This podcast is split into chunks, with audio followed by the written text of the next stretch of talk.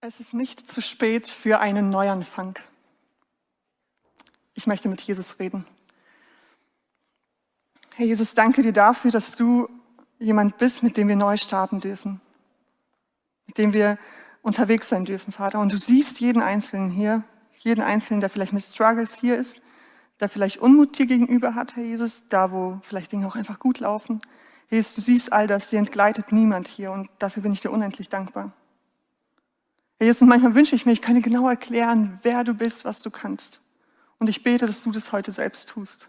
Berühre du die Herzen der Menschen, berühre du jeden Einzelnen in seiner Situation, wo er sich gerade befindet. Danke, dass du da bist. Amen.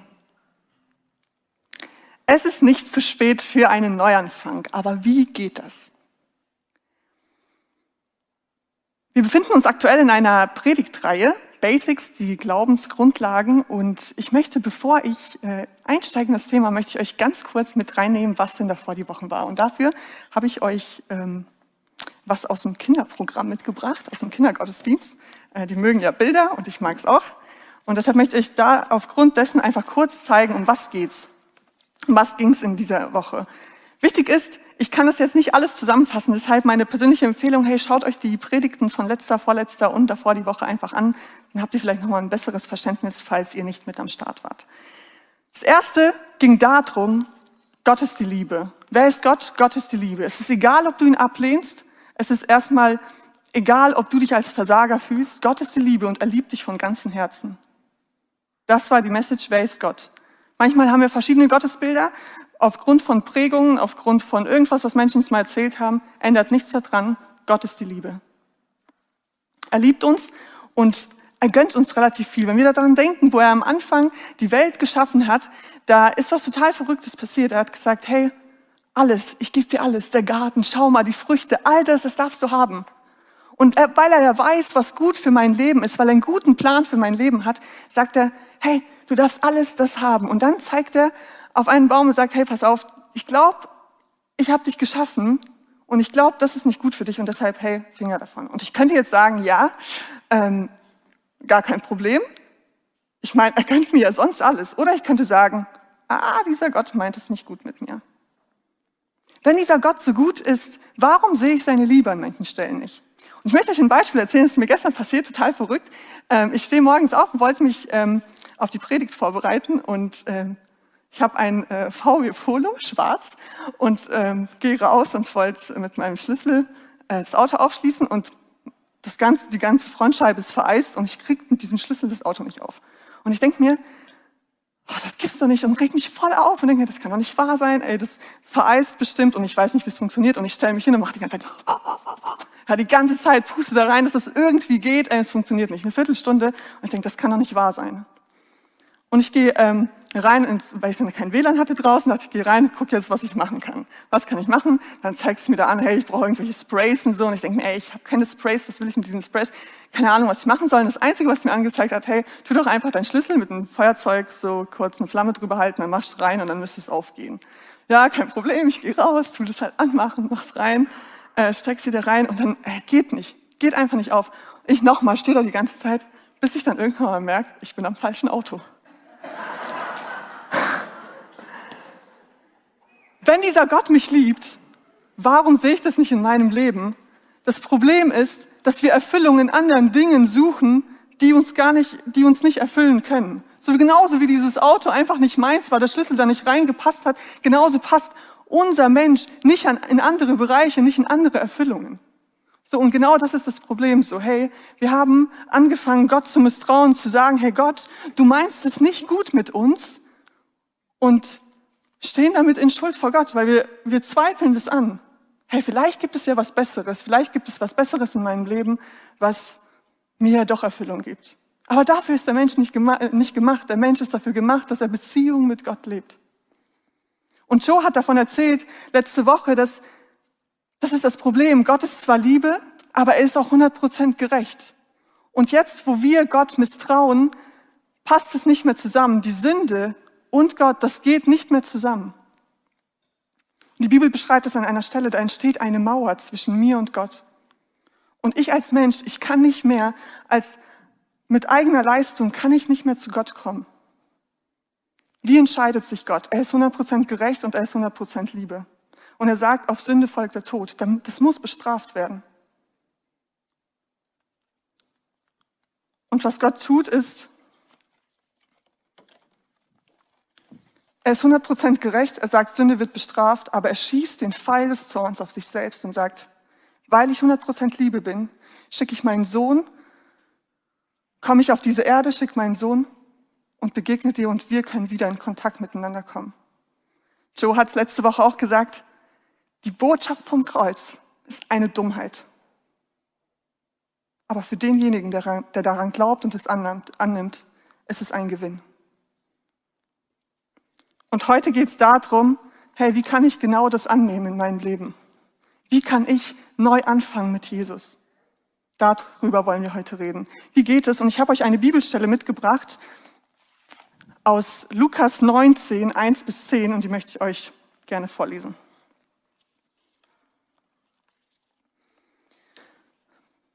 Jesus zog mit seinen Jüngern durch Jericho. Dort lebte ein sehr reicher Mann namens Zachäus, der oberste Zolleinnehmer. Zachäus wollte Jesus unbedingt sehen, aber er war so klein und die Menschenmenge machte ihm keinen Platz. Da rannte er ein Stück voraus und kletterte auf einen Maulbeerbaum, der am Weg stand. Von hier aus konnte er alles überblicken. Als Jesus dort vorbeikam, entdeckte er ihn. Zachäus, komm schnell herab, rief Jesus. Ich möchte heute dein Gast sein. Eilig stieg Zachäus vom Baum herunter und nahm Jesus voller Freude mit in sein Haus. Die anderen Leute empörten sich über Jesus. Wie kann er das nur tun? Er lädt sich bei einem Gauner und Betrüger ein. Zachäus aber sagte zu Jesus, Herr, ich werde die Hälfte meines Vermögens an die Armen verteilen und wem ich am Zoll zu viel abgenommen habe, dem gebe ich es vierfach zurück. Da sagte Jesus zu ihm, heute hat Gott dir und allen, die in deinem Haus leben, Rettung gebracht. Denn auch du bist ein Nachkomme Abrahams. Der Menschensohn ist gekommen, Verlorene zu suchen und zu retten. Zachäus. Ja, nicht so angesehen bei den Menschen. Und ich würde sagen, zu Recht. Er nimmt sich halt das, was ihm nicht zusteht. Ah, ich muss zwar Geld von den Leuten fordern, aber ich nehme mir einfach mal das Doppelte. Ich hole mir mehr raus, als ich, als ich eigentlich darf. Hey, weil Geld, das macht was mit mir. Geld, ja, da fühle ich mich richtig gut. Ist egal, was alle Menschen über mich denken, ist egal, ob das gut ist oder nicht, juckt mich nicht. Ich mache es einfach. Er zockt die Menschen auf höchstem Niveau ab. Und er kriegt es auch deutlich zu spüren. Die Leute begegnen ihm jetzt nicht besonders sonderlich nett. Und einmal hört er aber, Jesus kommt in die Stadt und er denkt, ey, ich will ihn sehen. Ich würde ihm gerne begegnen. Ich will gerne einfach vielleicht nur so hinten aus der Ecke irgendwo sehen, wer ist es? Was, was, ist, was hat das mit ihm auf sich? Und er denkt, hey, komm, ich zwänge mich durch. Aber die Leute, die lassen es ihn spüren. Nee, du kommst hier nicht durch. Und ganz ehrlich, Zachäus weiß es auch ehrlich gesagt selbst. Kein Wunder, dass die Leute mich so behandeln. Kein Wunder, dass ich hier nicht durchkomme. So gerecht war ich auch nicht. Und ob dieser Jesus für mich Hoffnung hat, naja, wenn für jemanden nicht, dann für mich. Aber ich würde ihn gerne sehen. Und er klettert hoch. Er klettert auf den Baum, steigt hoch und Jesus geht vorbei. Und er bleibt bei ihm stehen. Sagt, Zachäus, komm runter. Ich will heute dein Gast sein. Ich muss heute, andere Übersetzungen sagen, ich muss heute dein Gast sein. Herr Jesus tut es nicht ablehnen, den, den hinderte diese Sünde, die Schuld nicht daran, ihm zu begegnen und zu sagen, hey, ich muss heute zu dir, weil das ist genau das, was am Kreuz passiert ist. Ich habe alles getragen. Ich will heute dein Gast sein. Und Zachäus reagiert. Er freut sich total darüber. Er merkt, wow, es gibt Hoffnung für mich. Und er geht runter und er macht ihm die Tür auf und lässt ihm Raum in seinem Leben. Er lässt Jesus rein. Er darf rein in seine Bude und er darf bleiben. Das ist Zachäus seine Reaktion auf die Einladung von Jesus selbst. Ich will dein Gast sein. Total abgefahren. Zachäus reagiert. Er bekommt eine Einladung und er reagiert. Er sagt, ja, komm rein. Ich mache Raum in meinem Leben für dich. Und dieser Raum hat Auswirkungen in seinem Leben. Das merkt man daran, dass er plötzlich anfängt, Dinge zu sagen, hey, okay, Geld, was an erster Stelle in meinem Leben stand, das gebe ich ab. Ich setze dich zu meinem Chef in meinem Leben. Du darfst ab jetzt bestimmen, was mein Leben bestimmen soll. Ich war vor ein paar Monaten, ich zu Hause ähm, und habe meine Bachelorarbeit geschrieben und saß dann irgendwann mal oben in der Küche und habe darüber nachgedacht, ob ich mir ein Auto kaufen soll oder nicht. Und ähm, habe mit meinen Eltern so diskutiert und mein Neffe kam runter und hat das gesehen, hat das gehört, hat gegessen und ist halt weggegangen, aber kein Wort gesagt. Und ich saß dann später unten und habe ähm, genau, ich saß unten und habe dann weiter studiert und war dann wieder, so, mein Kopf war so voll und ich habe so gedacht, Gott, irgendwie beschäftigt mich das Thema mit dem Auto und ich weiß nicht, soll ich es kaufen oder soll ich es nicht? Ich will nicht einfach irgendwie so unweise damit umgehen. Und dann kam zehn Minuten später mein Neffe runter, bringt mir 100 Euro und sagt, Julia, das ist für dein Auto. Mich hat es bewegt, vor allem deshalb, weil ich weiß, dass er schon seit über vier Jahren äh, auf einen Hund spart, der 2500 Euro kostet. Und es hat mich bewegt. Er hat ein Viertel von seinen ganzen Ersparnissen hat er mir gegeben. 400 Euro ist vielleicht in unseren Augen nicht viel, aber überlegt mal, ein Viertel von eurem ganzen Ersparten hat er abgegeben. Vier Tage später wird er eingeladen von den Chefs seiner, also seiner Mom, meiner Schwester, äh, zum Essen. Also zusammen mit meiner Schwester waren die dort, haben die gegessen. Und am Ende dieses, nach dem Essen kommt der Chef, also kommen die Chefs zu ihm und sagen, hey, äh, pass auf, wir haben ein Geschenk für dich. Du kriegst einen Gutschein von 2500 Euro für den Hund, den du dir so lange wünschst. Mein Neffe fängt an zu weinen und er versteht nicht, was da gerade passiert. Und dann sagen, erzählen die Chefs eine Sache. Vor acht Monaten sagen ist uns Jesus begegnet. Wir haben erlebt, was für eine Liebe das war. Wir haben das erlebt in unserem Leben. Und wir haben gespürt, in dem Moment, wo wir ihn reingelassen haben, dass er Raum in unserem Leben gewinnen durfte, haben gespürt, dass er uns manchmal zu Dingen auffordert, die wir folgen wollen. Wir wollen tun, was er sagt. Und seit Monaten spüren wir das, dass wir dich segnen sollen mit diesem Hund. Bei meinem Neffen ist ein anderes Gefühl losgegangen.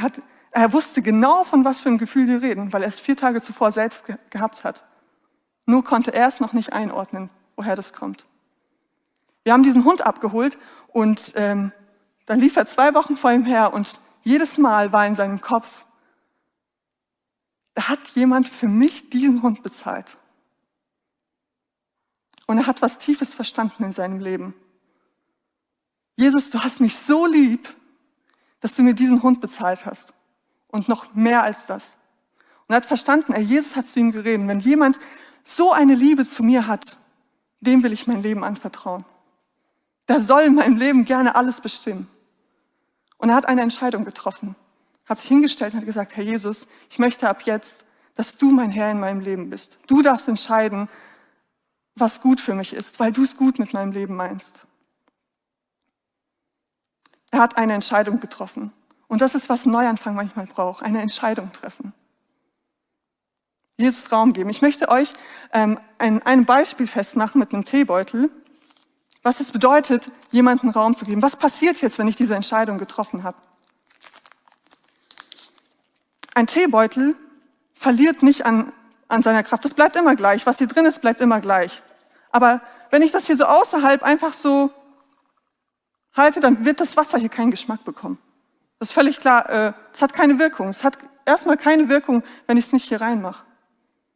Ein Ozean kann einem Schiff gar nichts anhaben, weil solange das Wasser nicht in das Innere eines Schiffs gelangt, dann kann es ein Schiff zum, Unterse äh, unter zum Versenken bringen.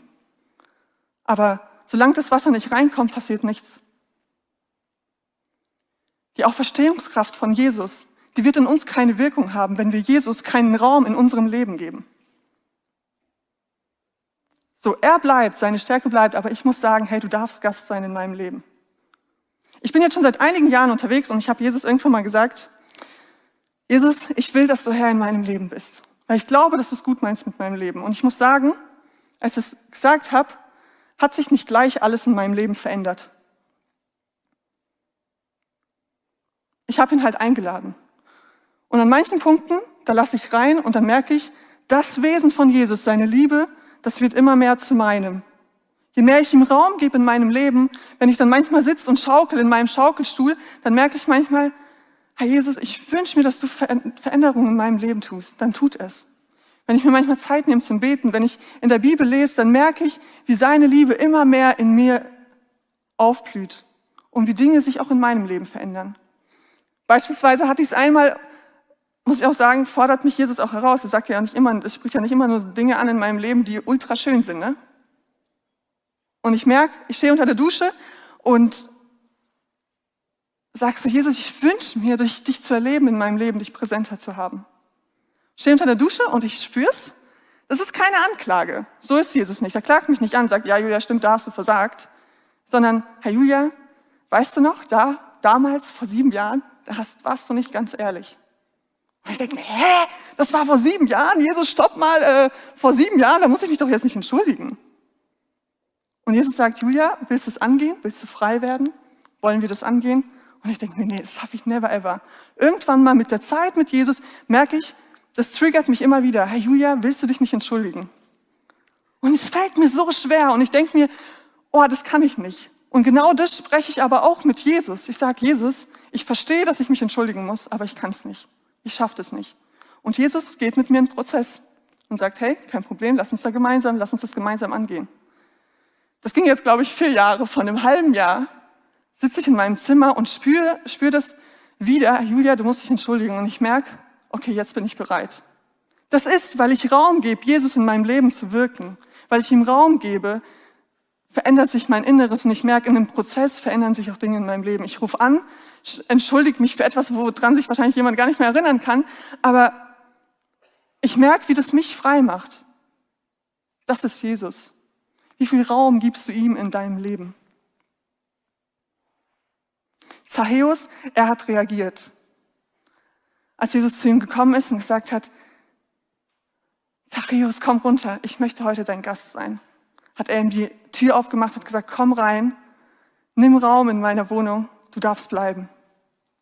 Mein Neffe hat diese wahnsinnige Liebe Gottes und, äh, gespürt und hat auch gespürt, hey, da ist Jesus, der hat ihn so lieb. Ey, der meint es gut mit mir. Komm rein. Jesus, komm in mein Leben, sei du Chef in meinem Leben, steuer du mein Leben. Ich habe es auch irgendwann mal gesagt. Und ich glaube, dass Jesus heute genauso hier steht und auch vor dir ausspricht. Hey, komm her, ich will heute bei dir Gast sein. Willst du mir Raum geben? Gleich kommt ein Instrumentalstück und dann gibt es die Möglichkeit, ähm, ein Gebet zu sprechen. Vielleicht denkst du, hey, yes, ich will das auch. Ich will einen Neuanfang mit Jesus. Es wird ja gleich gespielt und währenddessen kommt hier, äh, steht ja ein Gebet. Das sind nur geliehene Worte. Das ist nicht, wenn ich dieses Gebet spreche, dann gehöre ich zu Jesus. Das sind nur geliehene Worte, die helfen sollen, mein Übergabegebet zu Jesus äh, zu sprechen oder einen Neuanfang zu starten. Wenn du das möchtest, das darfst du dir gleich überlegen, während der Musik kannst du überlegen, ob du es mitsprechen willst. Und gleich komme ich nochmal nach vorne und werde es laut sprechen. Wenn du magst, darfst du es gerne mitsprechen.